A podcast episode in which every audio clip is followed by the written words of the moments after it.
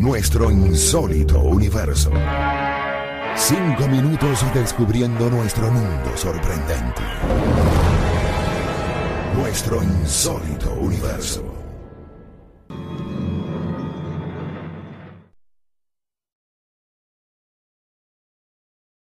Cuando una persona se encuentra deprimida o a disgusto con sus circunstancias, lo peor que se le puede ocurrir es consultar a brujos, adivinos o cartomantes. Menos aún buscar respuestas en una tabla de Ouija, y especialmente si es tarde en la noche, cuando las defensas anímicas se encuentran en su más bajo nivel.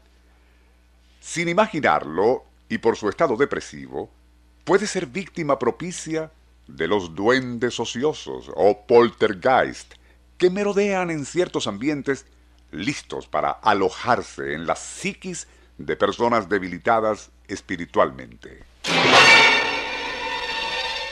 Una vez que toman posesión esos diablejos subalternos como Belial, Cerbero o Berejit, procederán a divertirse a costas de su desprevenida víctima. El Circuito Éxitos presenta Nuestro insólito universo Cinco minutos recorriendo nuestro mundo sorprendente. Una producción nacional independiente de Rafael Silva. Certificado número 3664.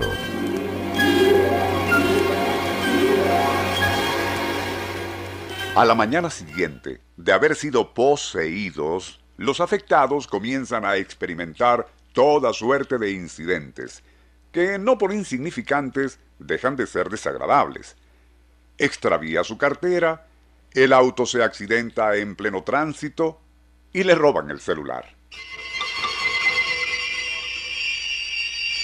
Los ascensores que toma se atascan. Los virus afectan repetidamente a su computadora y llamadas importantes se le caen o interrumpen. Ante ese claro patrón negativo, el poseso intenta achacarlo a la casualidad o a una mala racha, sin imaginar siquiera que duendes mal entretenidos se están divirtiendo a costa suya. El escritor inglés Aldous Huxley, en su definitivo tratado sobre el tema, ha manifestado, existen muchísimos de esos diablejos subalternos en los dominios de la satánica majestad, y cada uno tiene sus aberraciones e idiosincrasias.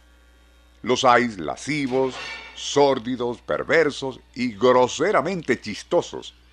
Pero todos, sin excepción, son bisexuales.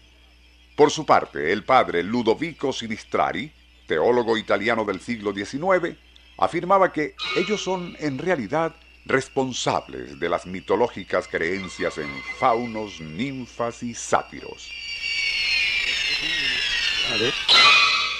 Adoptando las formas y apariencias más diversas y atrayentes, primero seducían y luego atormentaban a sus víctimas con sistemáticas e ingeniosas materializaciones.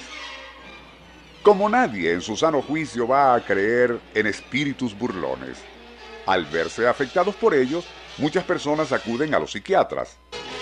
Algo inútil, por supuesto, ya que lo más seguro será que achaquen esas rachas negativas e incidentes inexplicables a un fenómeno de autocastigo por algún ya olvidado trauma de la infancia.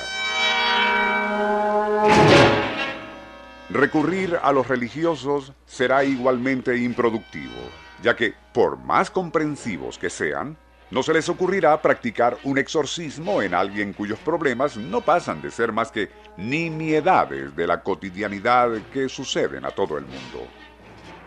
Entonces, ¿cómo expulsar a esos duendes mal entretenidos antes de que vuelvan loca a su víctima? Muchos expertos opinan que lo único es paciencia y resignación. Siendo frívolos e inconstantes, esos diablejos se aburren cuando el poseso deja de ser divertido y no monta en furia o se desespera. Buscarán entonces a otro incauto que, teniendo sus defensas anímicas muy bajas por depresión o algún revés temporal, acepte recetarse con brujos, adivinadores o iluminados. Allí, En esos consultorios perfumados y decadentes está el territorio favorito de cacería de los poltergeist. El Circuito Éxitos presentó Nuestro insólito universo. Cinco minutos recorriendo nuestro mundo sorprendente.